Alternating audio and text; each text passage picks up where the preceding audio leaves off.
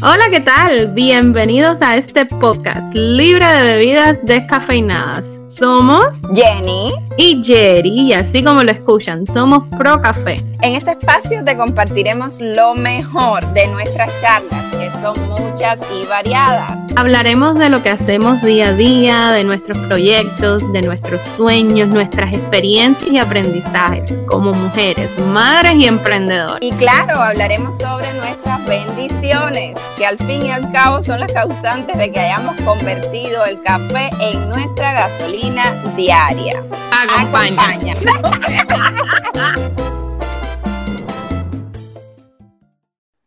Hola Jerry, ¿cómo estás? Hola, ya, ya estoy ready, ya le estoy echando gasolina al tanque. Y, y nada, mira, quiero contarte algo que me parece súper, súper lindo. Bueno, imagínate, algo que viene acorde con, con el tema del que vamos a hablar ahora. Eh, David y yo hemos descubierto que Seba se sabe tres palabras nuevas. Está aprendiendo un montón, Jenny, está hablando cantidad. Pero ahora, cuando no le gusta algo, dice no quiero, no quiero, no quiero, no quiero. Y te lo dice, lo más chistoso es que sabe el contexto, sabe exactamente, no es que repite por repetir, sabe exactamente cómo usarlo. Por ejemplo, si no le gusta cuando le pongo un capítulo de Blippi o no le gusta algo que no, no quiere comer o qué sé yo, no quiero. No, no quiero. Y lo otro que dice, y, que dice, y aquí si te vas a morir, es excuse me. Sebas dice excuse me. Pero así mismo, y sabe exactamente cómo usarlo. A mí me encanta. Por, mira, nosotros tenemos un sofá bastante grande, pero solamente usamos una parte del sofá los tres. Porque nosotros somos de, esa familia que le gusta estar uno encima del otro. David se acuesta y yo me tiro encima de David y Seba se mete en un huequito. Y usamos una sola parte del sofá. Y entonces eh, yo estaba esta mañana, estaba ahí en el sofá y Sebas quería acurrucarse conmigo, pero él quería meterse en el huequito. Y me empieza a empujar y me empieza a decir, excuse me, excuse me. Excuse me. Súper lindo. A mí me, bueno, a mí esas cositas me dan mucha ternura y me dan mucha risa, porque son palabras que a veces ni uno mismo se las enseña, pero las aprenden. Las aprenden porque ellos están captándolo todo, absolutamente. Pero, pero sí, me pareció muy curioso de que no solamente la, la diga, sino que sepa cómo usarla. Entonces, bueno, viene un poco también a tono que cuentes esa historia, Jerry, con el tema de hoy. Cuenta, ¿de qué hablaremos hoy? Hoy, hoy hablaremos precisamente de la maternidad. Qué compleja es la maternidad. Al parecer, porque al parecer, o por lo menos lo que yo he experimentado, es que con la maternidad uno no aprende solamente a ser madre, uno aprende a ser hija también que hasta ahora no sabíamos cómo ser hija. Entonces, eh, nada, es una de las cosas que te trae la maternidad. A ti, a ver, vamos, empezamos contigo. ¿Qué te ha traído la maternidad a ti? Pues mira, a mí la maternidad me ha traído miedo a la vida. yo sé, que, no, yo sé que esperaban otra respuesta, yo sé que quizás esperaban em, otras cosas que también me ha traído la maternidad, el amor más grande, esa fuerza que le llamamos indestructible cuando tenemos un hijo, esas ganas de comernos el mundo, esa necesidad de convertirnos en la mejor versión de nosotras mismas. Todo eso también me lo ha traído la maternidad, pero cabe resaltar que me ha traído muchísimo miedo. Y me explico un poco. Mira, ahora me preocupa todo lo que antes, prácticamente o no me preocupaba o me pasaba un poco inadvertido. Lo mala que está la sociedad. Lo que le preocupaba a mi mamá, que yo decía, ay mami, pero relájate. Ahora me preocupa. Sí, preocupaciones de vieja. Preocupaciones de vieja. Lo mala que está la sociedad, la violencia de los tiempos modernos, la inseguridad, eh, cuando llegue la etapa de las escuelas, todo, me preocupa todo. Es un miedo horrible, pero el miedo no es mm, por mí, el miedo es como por el sufrimiento de mi hijo. Yo tengo miedo que mi hijo sufra. Señores, el amor eh, que uno siente por un hijo es tan grande que a veces duele. Yo te lo he comentado a veces, Jerry, en otras ocasiones. el, amor de un hijo duele porque es demasiado. Es, uno no está acostumbrado a querer a alguien más que a uno mismo. Y mira, yo sé, yo sé que él tiene que eh, pasar por, por cosas, tiene que aprender, tengo que dejarlo que salga de la burbuja, pero tengo pánico, yo no, lo, yo no lo niego, yo tengo pánico a su dolor.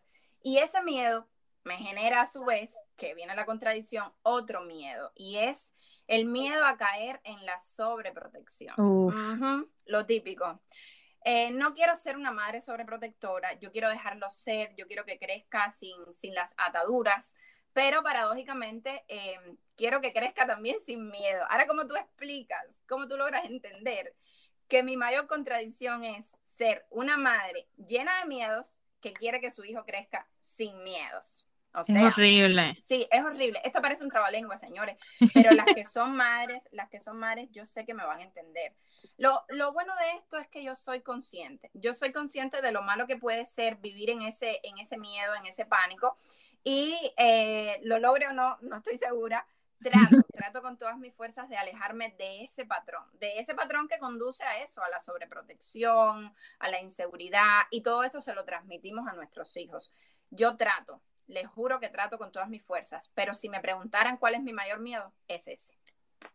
Y es, es, te entiendo tanto, eh, porque mira, te entiendo, pero tampoco, igual que tú, sé explicarlo. Es algo que no, que no, no se sabe explicar, pero, pero se entiende, todas las mamás lo, lo, lo entendemos. Es ese, le tenemos miedo a veces al mismo miedo. Yo a veces tengo miedo a sentir miedo. Porque no, no quiero criar a alguien que, sea dependiente de mí toda la vida, eh, porque eso no es bueno para nuestros hijos tampoco. Especialmente para mamás de hijos únicos que seremos tú y yo. Pero bueno, mira, eh, a mí también, aparte de, todo lo tierno, de todo lo lindo, de, esas cositas que estaba comentando al principio, a mí la maternidad también me ha traído muchísimos miedos. Uno de mis mayores miedos es el miedo a cagarla. sí, y lo, ¿sabes qué es lo peor? Que sé que lo voy a hacer. Sé que va a pasar, porque eso pasa y los hijos siempre van a tener algo que reprocharle a uno, porque así de ingratos somos, porque lo hemos hecho por generaciones, todos los hijos le reprochan algo a sus padres. Entonces en algún momento lo voy a cagar, pero sí tengo miedo, tengo miedo al día de mañana cuando mi hijo me reproche algo y yo digo, coño, ¿cómo no estuve más pendiente de eso? Y sé que va a pasar, sé que va a pasar con, con algo porque somos humanos y estamos aprendiendo. Pero uno de mis mayores miedos y algo que yo sí, y tú lo sabes, quiero trabajar muchísimo en eso y desde ya estoy trabajando muchísimo en eso, es que yo, yo tengo miedo, Jenny, a no entender a mi hijo. Tengo miedo de, de perder su confianza. Eso yo creo que es lo que más a mí me aterra. Em, y no hablo de la confianza que, se pierde debido a que ocurren sucesos o a que tuvo que pasar algún incidente que, entonces nos predisponga a algo, sobre todo en la adolescencia, y tú sabes que se vuelven unos pillos y piensan que se la saben todas.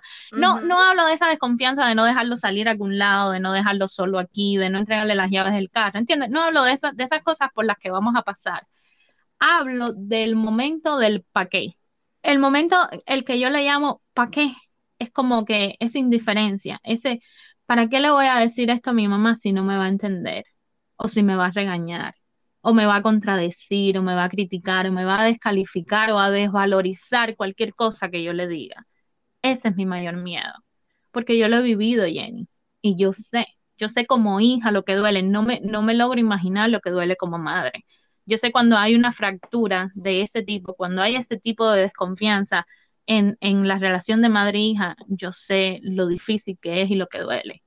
Y ojo, ojo, estoy consciente y yo defiendo el hecho de que cada madre hace lo que puede con el conocimiento que tiene y sobre todo con las circunstancias por las que está pasando, porque todo eso influye. No es, esto no es para nada un episodio dedicado ni al reproche, ni, ni nada, no, porque esto, que yo viví aquello, que esto, no, no es para nada eso. Es más bien un análisis de lo complejo que es dedicarse a educar a una persona y a tratar a su vez de establecer una relación saludable. Es muy difícil, es muy difícil. Yo estoy consciente que mis circunstancias sociopolíticas y culturales han, han cambiado ahora. Y tal vez yo veo la importancia de establecer otro tipo de relación con mi hijo. Para mí, lo más importante, aparte de lo obvio, tú sabes, que sea una buena persona, que tenga valores cívicos, que sea pues lo más educado posible, que sea una persona de bien, alguien para la sociedad mi mamá siempre decía eso, uno cría a los hijos para la sociedad y, eso es lo mejor que uno puede hacer por ellos, pues. Pero, pero en lo que más yo me quisiera enfocar con Sebas, por lo menos en la relación eh, que yo tengo con Sebas, es en formar lazos fuertes, es, es en que él sepa que en cualquier momento y sin ninguna condición, él puede contarme lo que sea que pase en su vida, Jenny. Ni siquiera, que, que, ni siquiera tenga que pensarlo dos veces, con absoluta libertad y con sinceridad. Tú sabes lo que yo aspiro con mi hijo, yo aspiro que tenga, que tener con mi hijo esa relación que tenemos tú y yo, que me pueda decir exactamente las cosas que él quiera, como le vengan a la mente y que esté consciente de que yo lo voy a entender. Eso es lo que yo aspiro. Yo te entiendo. O sea, que, que no tenga que tener filtros para hablarte. Que Ni miedo. En ti, para contar algo. O sea, que, que, prefiera decir, esto tengo que contárselo a mi mamá rápido antes que diga, no, esto mi mamá no se puede enterar. Exactamente, exactamente. ¿O para qué? O simplemente, mira, no, no estoy hablando de que no le puedo contar esto a mi mamá porque me va a regañar y es algo malo.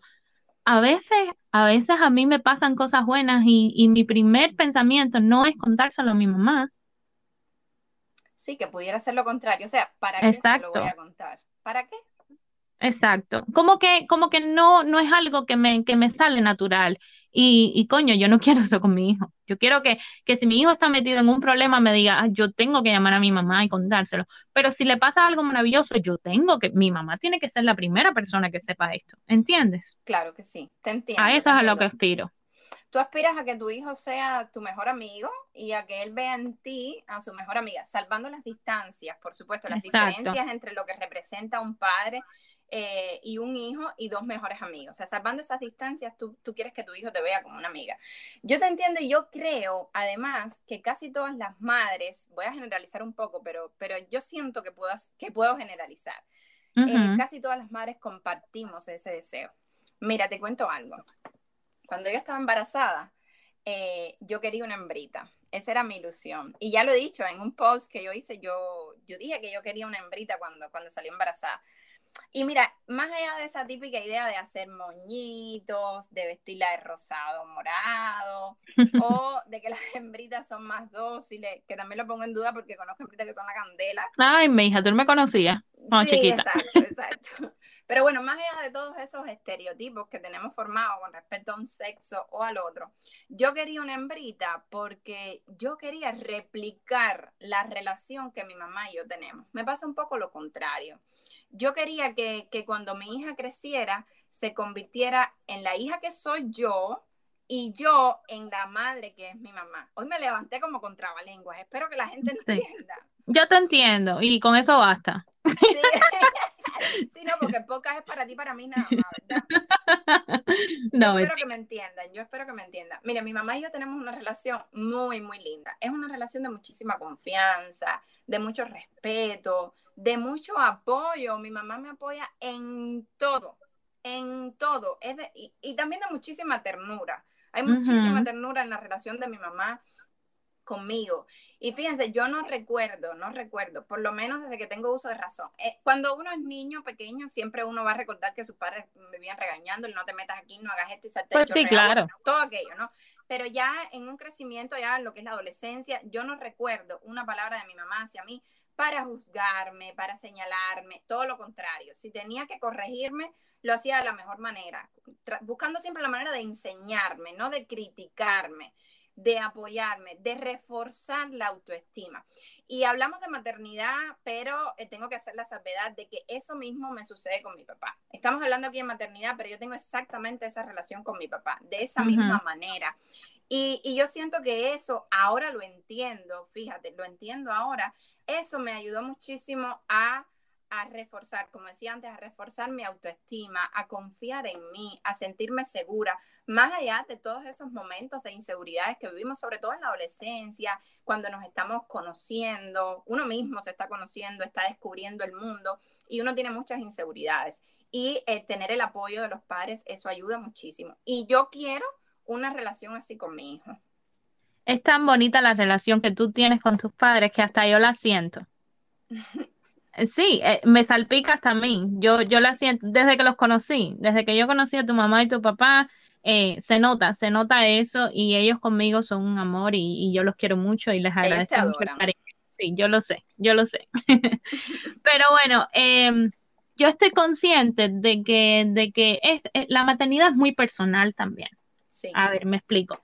Yo estoy consciente de que esto que yo quiero hacer con Seba es importante para mí, que yo quiero basar esa, mi maternidad en eso.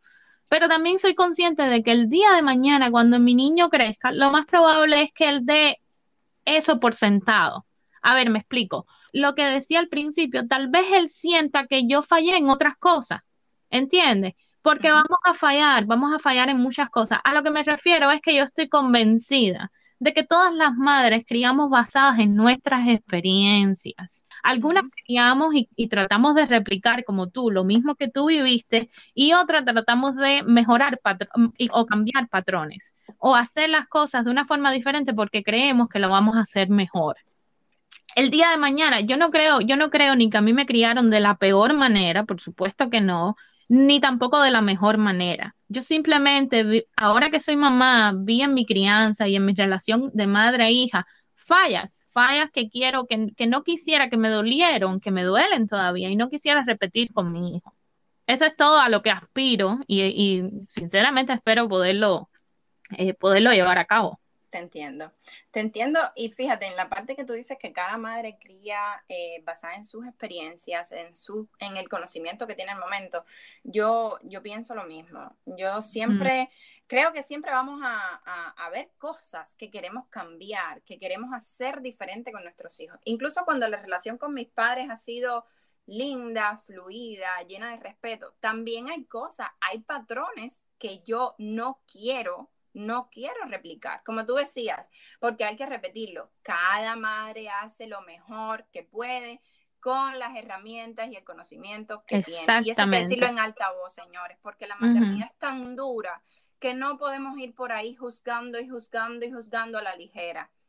Todos vamos a hacer lo, lo, lo, mejor que podemos con lo que tenemos. Y no se trata, como tú decías, de reproche a nuestros padres. Se trata sencillamente de mejorar modelos de crianza. Y quiero aclarar algo aquí.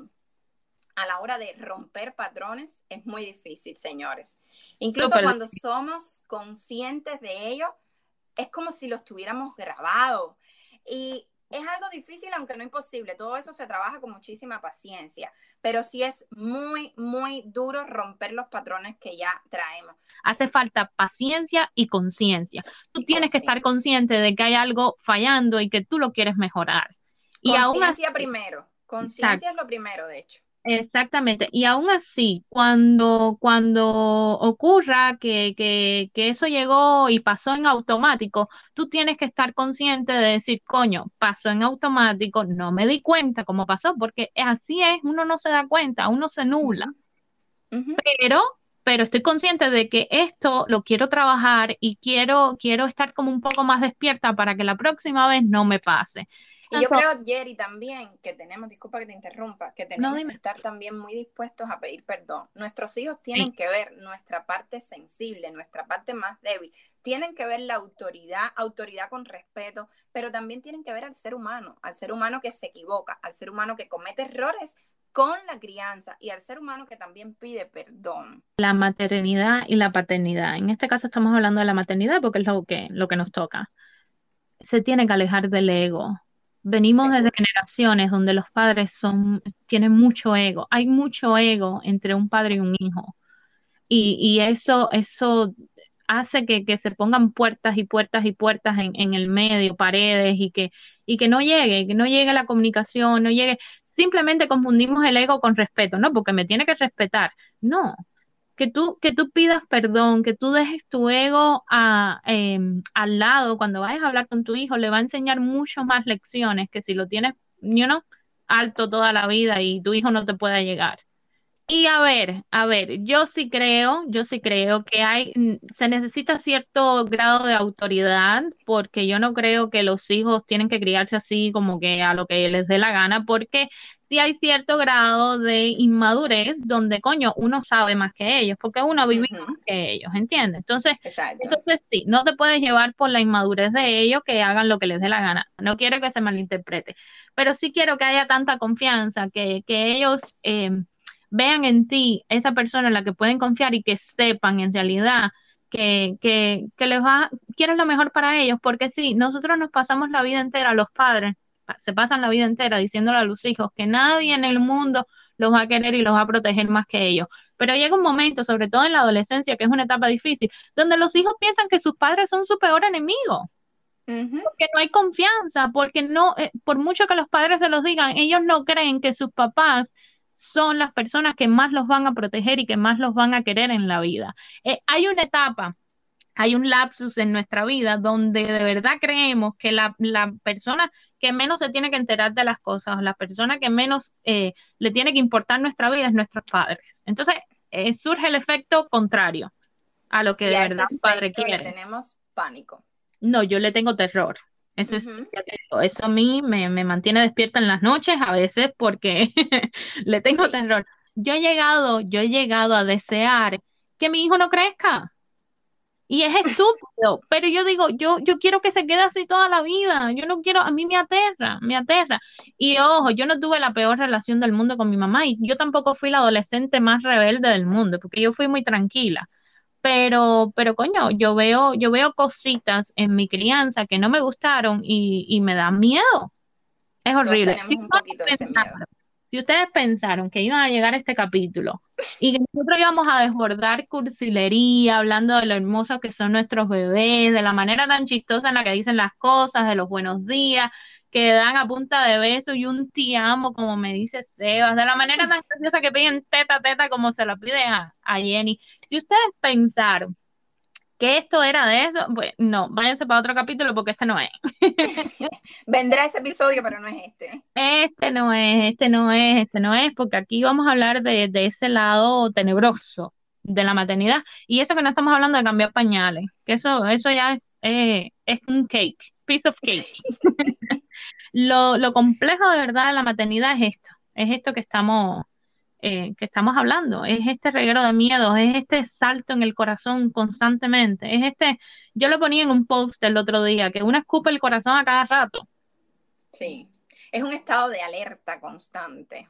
Es un no tener paz más nunca en la vida.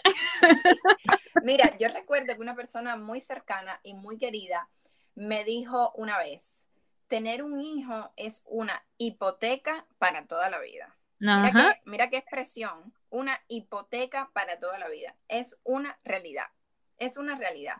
Tampoco vamos a hacer este episodio como para que las personas que están pensando en tener hijos salgan despavoridas por ahí y digan, no, un ah, hijo, es la cosa más maravillosa de este mundo, señores. Sí lo es. que nos vamos a enfrentar a una serie de miedos que antes no teníamos, a circunstancias que, que, no, no somos capaces de imaginar y que a veces se nos dificulta el cómo salir de ahí. Pero, por otro lado, yo creo que hay que aclarar también que la maternidad trae muchas cosas positivas en cuanto a nuestro desarrollo eh, como persona. La maternidad nos obliga, nos obliga, fíjense, esto es obligatorio, esto no es opcional, nos obliga a convertirnos en la mejor versión de nosotros. En nuestra mejor versión. En nuestra mejor versión. La, la, la persona fuerte, la persona aguerrida, la persona que echa para adelante y también la persona tierna, la persona que aboga por el respeto, por el amor, todo ese tipo de cosas lo, lo trae la maternidad, porque tienes una persona que te está mirando y sigue tu ejemplo, no sigue tus palabras, no sigue tus órdenes, no sigue lo que le dices, sigue tu ejemplo. Y entonces, ¿qué, ¿qué ejemplo queremos darle a nuestros hijos? el mejor, o por lo menos el que mejor podamos darle para, para, para hacerlo una persona de bien. Yo creo que ese es el mayor reto dentro de la maternidad. Y sí, y uno es definitivamente, eh, mira, suena cliché eh, y está bien gastado, pero es uno, es otra persona. Uno es, otra persona. Yo una vez leí que, que con la maternidad uno se quita una piel y la deja y de vez en cuando es como un traje. Tú te quitas un traje y tú lo dejas y de vez en cuando lo extrañas, de vez en cuando quieres ponértelo y quieres, quieres, tienes esa añoranza por esa persona que eras, eh, por esa persona con la que ya habías aprendido a vivir. Y, y estás, eh, estás viviendo en los zapatos de una persona completamente diferente. Yo soy una persona completamente diferente desde que soy mamá. Y sí, a veces me disfrazo de la persona que era y, y es un duelo. Es un duelo porque uno tiene que decirle a Dios, uno tiene que decirle, mira, eh, como quiera que sea, nunca más voy a ser esa persona porque ya tengo a Sebas, porque ya Sebas es, mi vida, porque ya uno no ve su vida sin ese niño, sin ese bebé, sin, sin, esa, sin esas noches sin dormir, sin, esa, sin, sin esas noches eh, eh, amamantando. Uno, no, uno ya no se ve así. Dime si no te pasa lo mismo. Me pasa exactamente igual. Ya, ya uno no, no se concibe sin su hijo. O sea, ya estos dos años o año y medio, en el caso mío, que han transcurrido, representan ya prácticamente toda mi vida. Ya yo no me concibo de otra manera. A veces es difícil hasta imaginarse eh, o, pensar como, ¿cómo era yo antes? Exacto, ah. uno se le borra el recuerdo de lo que fue antes de ser madre. Es que es parte de no dormir. Las mamás sufrimos de amnesia. Punto. Punto, muchachas, en tomar, en tomar en cuenta, sí. Eh, es parte de no dormir. Pero, pero sí, y, y, y yo, yo, yo repito, uno extraña, sí extraña a veces la persona que era, pero, pero no es lo mismo, no es lo mismo, no, no hay comparación ninguna, no, no lo cambias por nada. Por muy difícil que sea, por muchos miedos que tengas, no lo cambias por nada. No, definitivamente no se cambia y uno agradece también. Uno agradece muchísimo la persona en la que se convierte. Una mujer crece más en el año, en ese año en que se convirtió mamá, es desde, el embarazo, ya estamos revolucionadas. Desde el embarazo ya pensamos diferentes, desde el embarazo ya estamos conscientes de que, de que tenemos que cuidarnos a nosotros. Jenny, yo me cuido ahora más que nunca, no por mí, sino por Sebas porque yo necesito regresar a mi casa, porque hay alguien que me espera, hay alguien a quien tengo que criar, hay alguien que me necesita para toda la vida. Te cuidas desde todos los puntos de vista, porque empiezas a cambiar hasta tu alimentación, quieres empezar a hacer ejercicio, cosa que quizás antes no hacías, quieres empezar a usar productos saludables, porque sí, quieres mostrarle un estilo de vida lo más saludable posible a tu hijo, pero también quieres conservarte tú, conservarte para él, para poderlo disfrutar y para poderlo proteger mientras sea, mientras sea posible, para poder estar ahí. Si algo es cierto es que nadie, en, lo, en las manos de nadie, tu hijo va a estar mejor que en las tuyas. De absolutamente nadie. Mira, yo a Sebas antes no lo dejaba con nadie excepto su papá. Y yo vivía pendiente cuando yo salía, tenía que trabajar o algo, pendiente de Sebas y lo dejaba con su papá. La otra persona en la que yo confiaba era en mi mamá. ¿En qué persona tú confías más que en tu propia mamá para que te cuide tu niño? Y yo estaba pendiente todo el tiempo porque es porque no soy yo. Porque no porque no soy yo, porque porque sí, porque a veces lo que un hijo necesita nada más es los brazos de su mamá, es verla, es sentirla, es olerla y uno también, uno se vuelve adicto a todo eso. Por eso el título de este episodio. La maternidad y todo. De la maternidad y otras drogas. Drogas por la adicción, porque se convierte, como dice en una adicción. Y drogas, bueno, por, porque sí, te funde el cerebro. Como cualquier droga, te funde el cerebro. El cerebro, exactamente, exactamente, así es. Miren, esto es algo que, qué cómico, queríamos eh, compartirlo con ustedes porque es un tema recurrente en las conversaciones de nosotras. Nosotros todos los días conversamos sobre esto, esto lo repetimos una y otra vez. Ojalá les sirva también mm, para reflexionar, ¿verdad? Sobre su vida como madres y o hijas es un tema que queremos volver a tocar. Somos madres, señores. Es un tema que vamos a tocar una y otra Todo el tiempo. Pero nada, a empezar otra vez. Ya se nos acabó el break, Jenny. Ya se nos acabó el break. ya tenemos que pararnos de aquí, de esta comodidad y volver a nuestra rutina. A nuestra rutina. Que, como decía en el, en el episodio anterior, nos hacemos escuchar la próxima semana. Gracias, Yeri. Gracias, corazón.